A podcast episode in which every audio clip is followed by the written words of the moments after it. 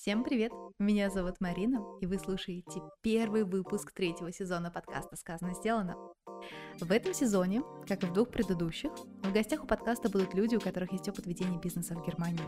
Если у вас тоже есть чем поделиться, напишите мне, я с удовольствием приглашу вас в подкаст. А в этом выпуске мы поговорим про сладости. Любите ли вы сладости? Я очень.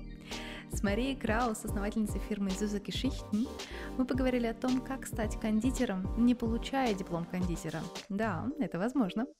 Чем отличаются вкусовые пристрастия немцев и русских, а также про средневековую Францию и косточки любви. Да, именно так немцы называют эклеры. Кстати, с французского этот десерт переводится как «молния», «леклер», потому что съедается он очень быстро. Но перед началом выпуска традиционный дисклеймер. Информация, данная в этом подкасте, не является юридической, финансовой и или иной консультацией, ее альтернативой или заменой. Пожалуйста, по всем вопросам, связанным с вашим бизнесом, обращайтесь к специалистам.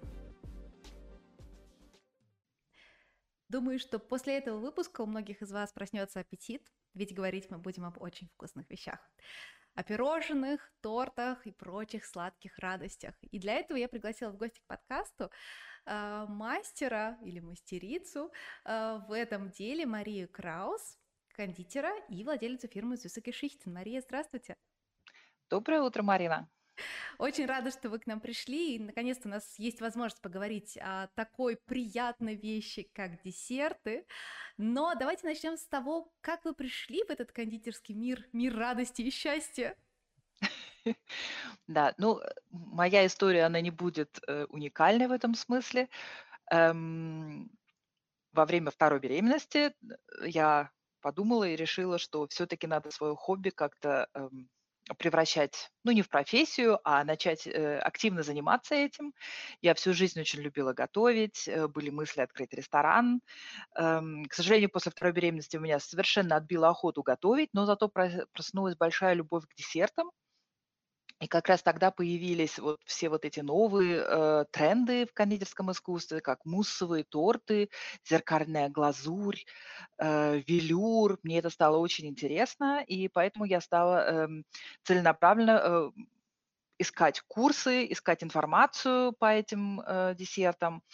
И э, так как я с ребенком сидела достаточно долго дома, я прошла огромное количество мастер-классов, я закончила потом эм, школу моей селянины в Барселоне, получила диплом кондитера в ней, и таким образом вышла на определенный уровень э, и решила стать как говорят, самозанятой, да, то есть вот это фрилансером, открыть собственное дело, э, Gewerbe, и поэтому я пошла в Handwerkskammer Dresden. Мне посоветовали, что я могу получить специальное э, Ausnahmegenehmigung, то есть особое разрешение на производство десертов, не делая, э, не проходя у них обучение, не проходя майста. И таким образом вот я получила специальное разрешение, и теперь я делаю муссовые торты, муссовые пирожные, тарталетки, тарты и эклеры. Ой, это прекрасно. Звучит уже очень вкусно. Да. Вообще я историк по образованию, историк, и моя основная работа– это я работаю в Deutsche Telekom, пишу всякие разные финансовые отчеты, занимаюсь ресурсами, производственным планом, а это вот моя такая отдушина. Мне кажется, это прекрасная комбинация, когда есть что-то для э, стабильности и что-то для души.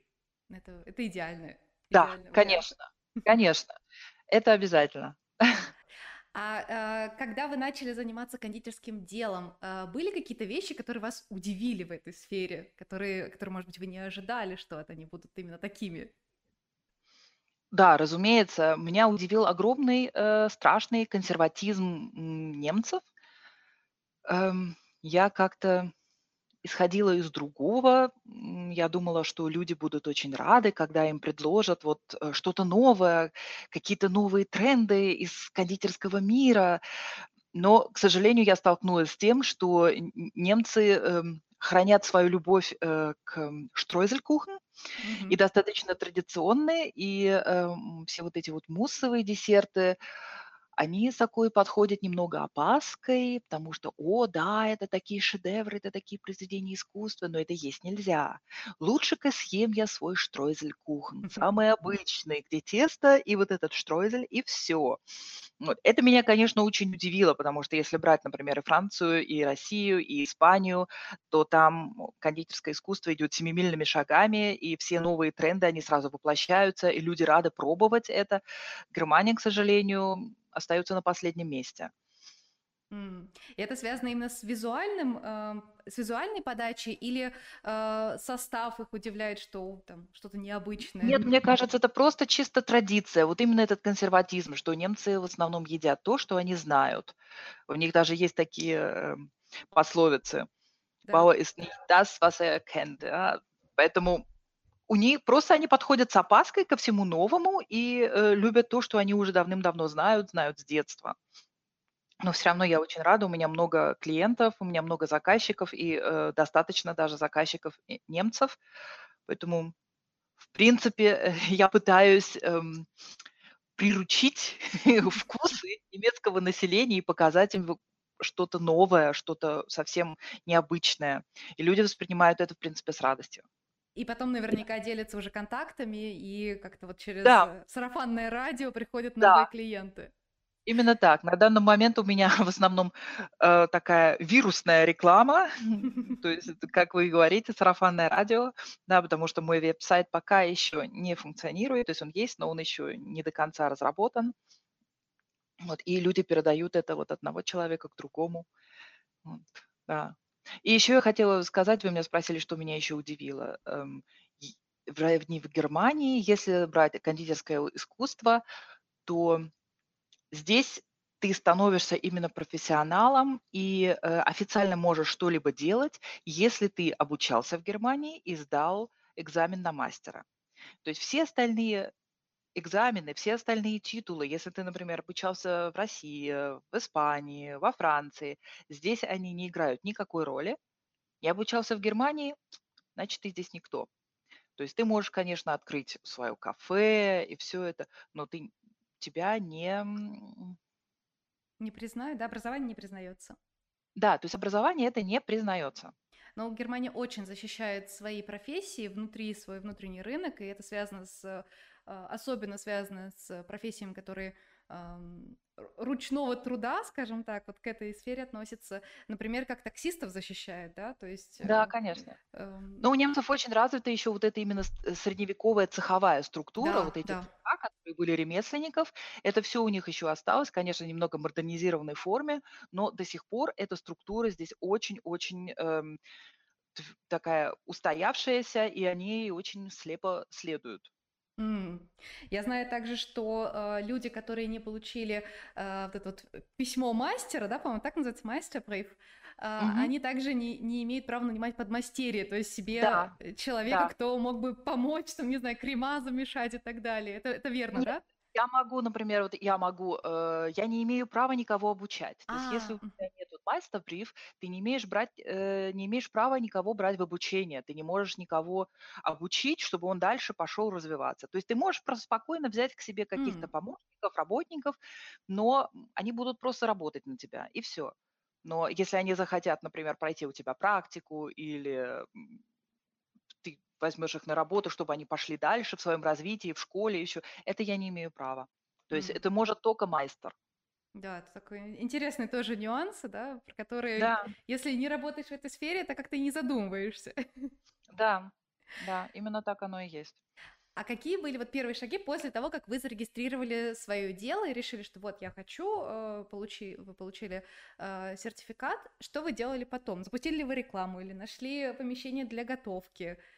Вот это было самое главное, потому что когда ты здесь кондитер, то есть э, так делать, как в России, например, в России куча всяких э, домашних кондитеров, которые прекрасно справляются дома и имеют право работать из дома, даже если у них все по санэпидем эм, условия, Нормам. все эти нормам, да, все это отвечает, то здесь это никак. Здесь обязательно должно быть отдельное помещение, все должно соответствовать вот этим нормам. Поэтому первым делом, которое я стала заниматься, это искать кухню. И это, конечно, была огромная проблема. Найти здесь кухню, которая бы отвечала всем этим нормам, которая бы отвечала бы моим запросам, это практически невозможно. Мне повезло, я сняла обычную кухню в одном обществе, Verein. Мгм. Им кухня была не нужна, у них там было куча разных бюро, куча разных комнат, где они чем-то занимались, а кухня была, в принципе, не нужна. И вот я так осталась в этой комнате, в этой кухне, теперь это моя кухня на другом конце города, но я очень рада, что у меня есть отдельное помещение, где я могу готовить. Теперь я выросла уже до трех комнат, то есть у меня есть и кухня, и еще два помещения, где стоят мои э, холодильники, морозильники, без которых тоже никуда. Конечно. И там я вот творю. И так ко мне уже приходили люди из санэпидемстанции, то есть это ветеринар-амт, то есть эту комнату уже посмотрели, написали протокол, она соответствует всем нужным нормам, и поэтому я там могу делать. То есть это было самое-самое первое, что я сделала, когда вот я получила разрешение на Гавиаба. Ага. А какие, может быть, там пару моментов вы можете назвать, какие важные, эм, на что нужно обращать внимание, когда вы выбираете кухню? Это размер имеет, э, играет роль, или какие-то там должны быть специальные приборы? Нет, приборы нет, это приборы ты ставишь туда сам. А, Обязательно эм, все поверхности должны обрабатываться. мгм.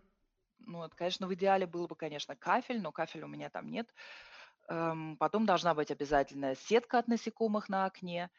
Э, Все морозильники и холодильники должны быть исключительно только для моей кондитерской деятельности. То есть я не имею права там хранить, например, какую-нибудь колбасу или мясо, если я, например, обедать хочу или еще что-нибудь. Никто другой не, не имеет права делать что-либо в этой кухне, потому что это все может быть э, заражение другими продуктами. Вот, эм, должна обязательно быть температурный режим. Я М, постоянно проверяю в своем холодильнике, чтобы у них была все время одинаковая температура, потому что это удивительно, я тоже никогда не знала. Э, Температура, она колеблется, вот, и нужно все время, чтобы у меня было плюс 4, плюс 5 градусов, иначе продукты могут испортиться, и я не смогу их дальше использовать. Ого, сколько нюансов, да, и, наверное, э, Да, это это все узнается только по ходу работы. Да, конечно, когда к нам пришел этот человек из э, санэпидема, то он сказал заменить лампу, потому что лампа ему не понравилась, от лампы там нет защитного корпуса на лампе, потом нужно было силиконом, значит, эм, закрыть все возможные дырки на кухне. Эм, в общем, все, все посмотрел с такой дотошностью, с такой точностью, спросил, кто сюда приходит, зачем сюда приходит, кто здесь еще ест или не ест, в какое время. То есть мусор должен быть тоже разделяться. То Конечно. есть вот из тех разных комнат к нам не приходят иногда люди, пьют, делают просто кофе для себя и сразу же уходят. Так вот, если их мусор, они должны выбрасывать тоже самостоятельно, ни в коем случае не мешать с моим. Ну, Все серьезно. Да, все серьезно, все серьезно и все официально. Но это и хорошо, мне кажется. Поэтому здесь, э, в принципе, в Германии крайне редко бывают какие-то пищевые отравления, именно потому что все очень четко прописано и контролируется, да, как, как, Да, как все да, работает. Н- конечно. Ну и тогда возникает логичный вопрос, а какой нужен был стартовый капитал для того, чтобы все это организовать? То есть вы, получается, проходили курсы, эм, получали сертификацию, нашли кухню. Сколько это было примерно, может быть, вы помните? Чтобы получить разрешение вот в Handwerkskama, я, по-моему, заплатила где-то 500 евро. То есть э, 500 евро стоило именно вот это вот э, специальное разрешение. Кухня моя стоит на данный момент где-то около 300 350 евро. Плюс еще я, конечно же, инвестировала в разные эм, агрегаты, разные машины, э, холодильники, э, разные силиконовые формы, которые я использую. Где-то это все было в районе 2-3 тысяч евро, если я так сейчас правильно помню. Такое серьезное хобби. Да, но я очень надеюсь, что это хобби когда-нибудь вырастет в основную работу, поэтому это, скажем так, инвестиции не просто так, а в будущее. Определенно. И раз мы говорили про, говорим про будущее, планируете ли вы расширять ассортимент? То есть, например, как-то э, увеличивать э, количество изделий, которые вы готовите, то есть как-то свое разрешение тоже расширять? Свое разрешение я не могу расширить, потому что я не буду делать, э, вот, э, не, не буду сдавать экзамен на мастера. Ага. Это, это очень дорого, во-первых, и во-вторых, это время, которого у меня нету, потому что у меня сейчас пока и основная работа, и семья, и дети, то есть это просто нехватка времени. Эм, я могу исходить из того, что мне разрешено, Мгм. делать разные муссовые десерты, причем тоже, как я уже говорила, это огромное поле деятельности. Я могу делать разные вкусы, я могу делать эм, разные формы. Э, у меня куча еще идей насчет тартов и тарталета, как я уже сказала, сюда можно отнести. То есть что такое тарт? Это основа песочное тесто и внутри разные наполнители.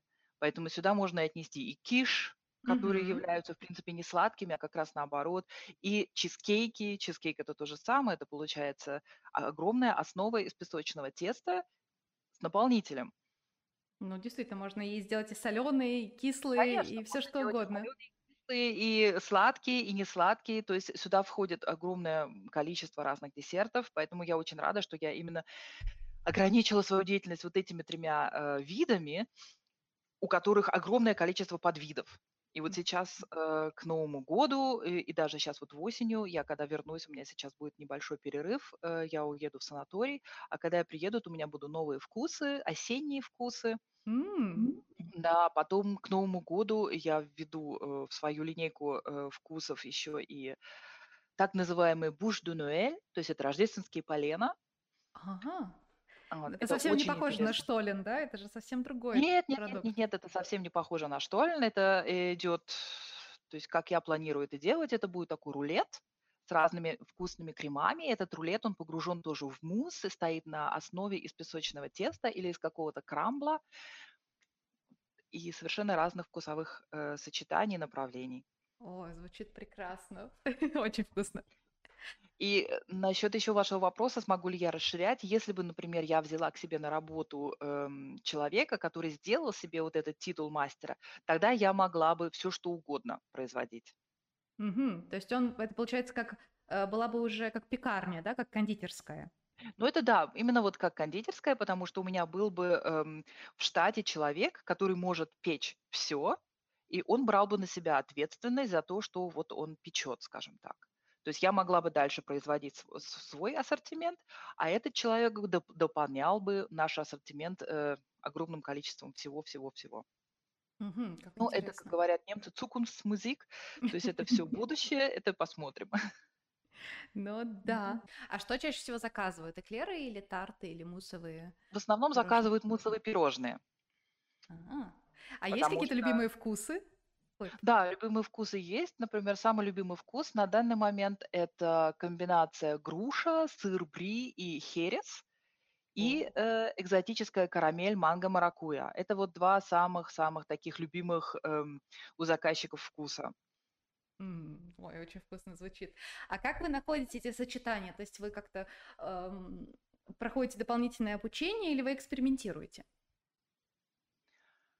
И то, и то. То есть э, у меня уже существует огромная база рецептов э, с прошлых мастер-классов, с пройденных разных курсов, с пройденного раньше, ранее обучения, но в то же время, и это мне очень нравится, я пытаюсь сама комбинировать разные вкусы, и иногда даже, как бывает, как с Менделеевым, лежишь ночью, просыпаешься, не можешь заснуть и думаешь, так, вот сейчас, так, возьмем теперь облепиху, с чем бы она могла ас- ассоциироваться, так, а с чем бы она могла скомбинироваться, а, мы сделаем вот так, вот так, вот так, вот так, и на следующий день, когда у меня есть свободное время, я тогда иду в кухню и начинаю пробовать это все, то есть делаю уже какое-то пробное пирожное, потом мы всей семьей это пробуем, у меня семья как подопытные кролики, я на них пробую новые вкусы, новые рецептуры, вот, и потом я тогда уже ввожу ли в свою линейку рецептов.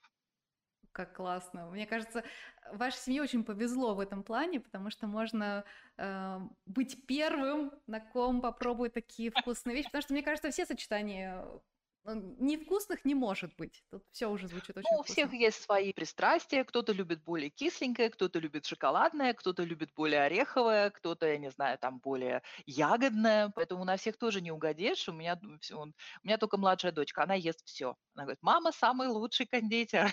И Я ем все. И Преданный каждый фанат. раз, когда я прихожу из кухни, она спрашивает, а ты мне принесла пирожок? Ну, это самый лучший, самый преданный фанат. Мне кажется, это вообще идеально. А сказался ли локдаун на заказах? Стало ли их меньше или, наоборот, больше, или не изменилось количество?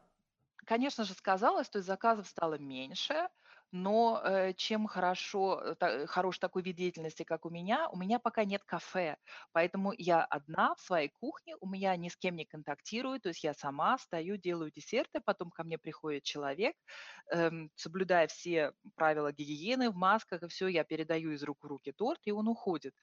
Поэтому у меня нет было ни разу, эм, проблем с этим.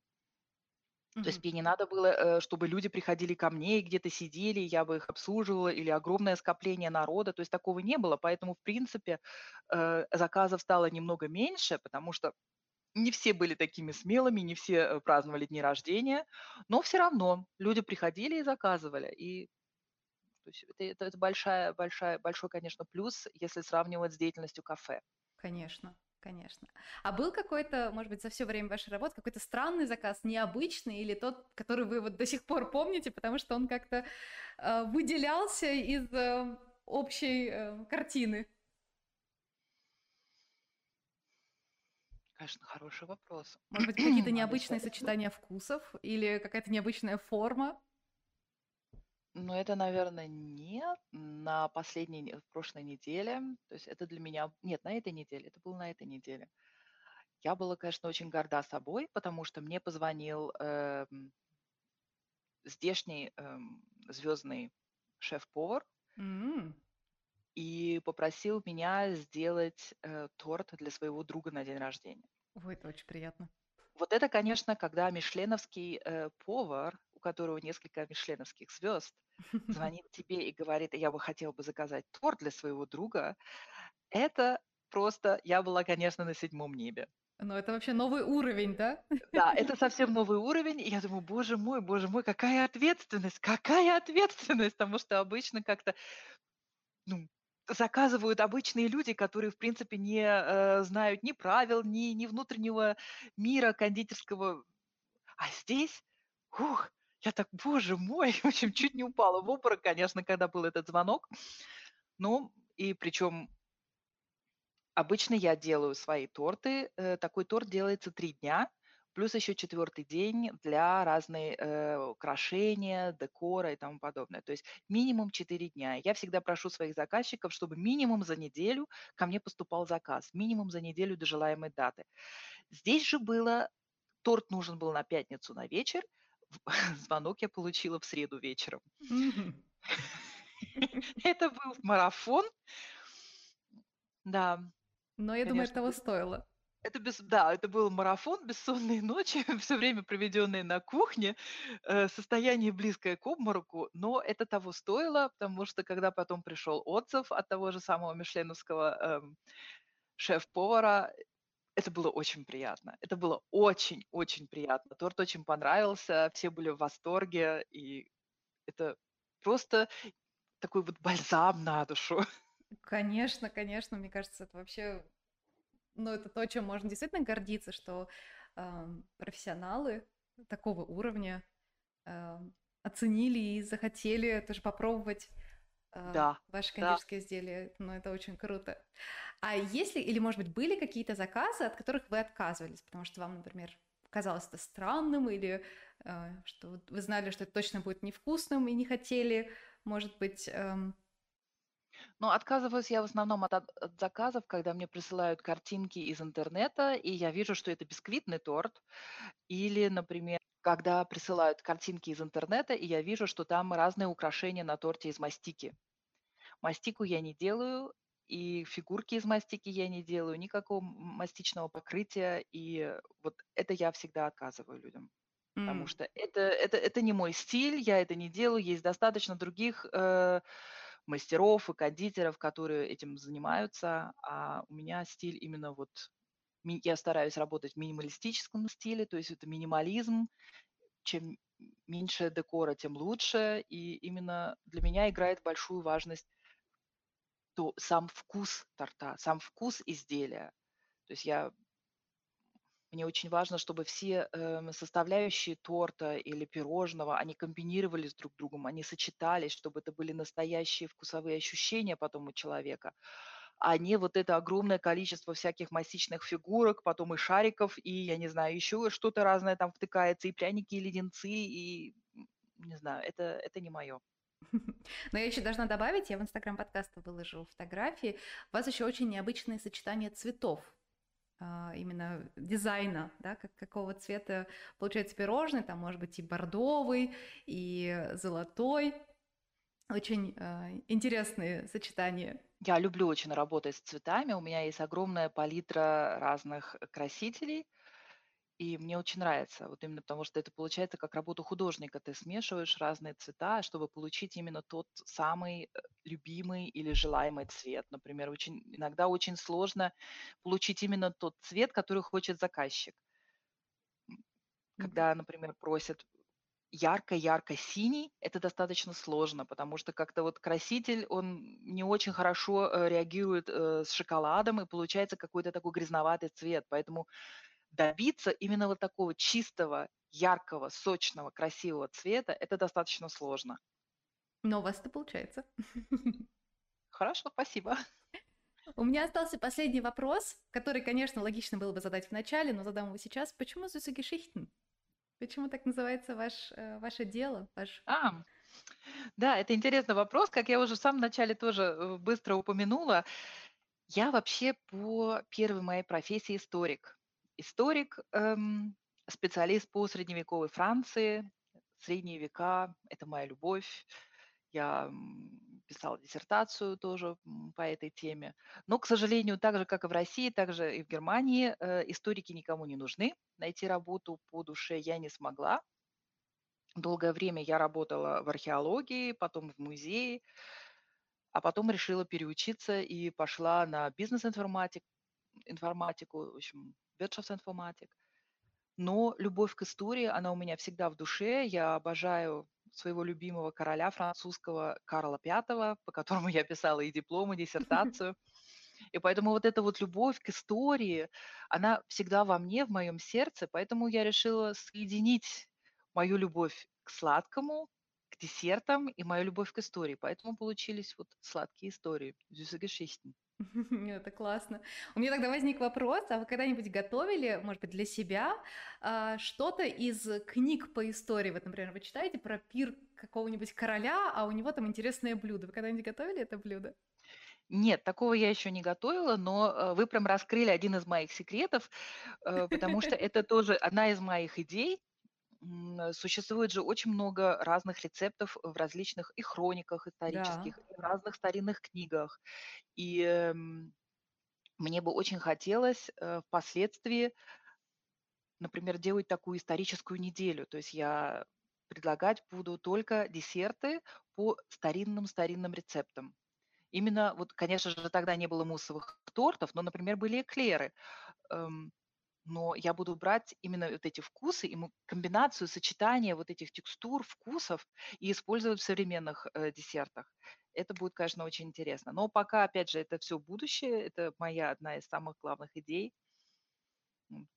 Мне кажется, это будет очень классно, потому что когда я читаю э, какую-нибудь э, повесть или роман э, французский, там описание раз, различных э, явств, которые сейчас, конечно, уже нигде их не найти, нигде не подают их, э, становится очень интересным. А как же это было на вкус? Да? Вкусно ли это вообще было?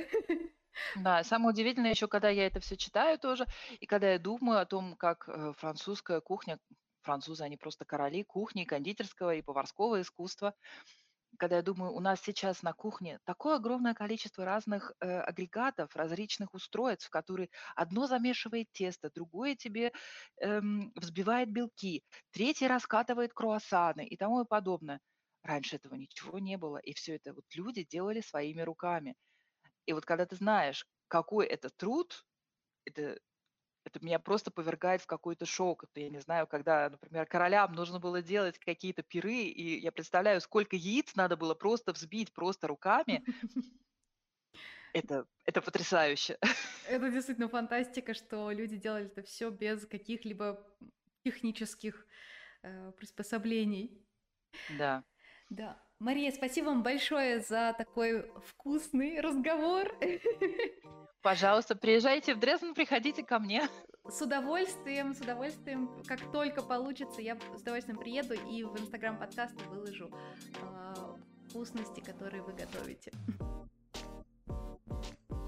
Вы слушали подкаст «Сказано, сделано».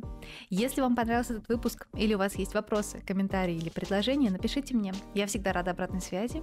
Чтобы не пропустить новый выпуск, подписывайтесь на подкаст на удобной вам платформе и в Инстаграме подкаст «Нижнее подчеркивание сказано», «Нижнее подчеркивание сделано». Там я публикую много интересной дополнительной информации.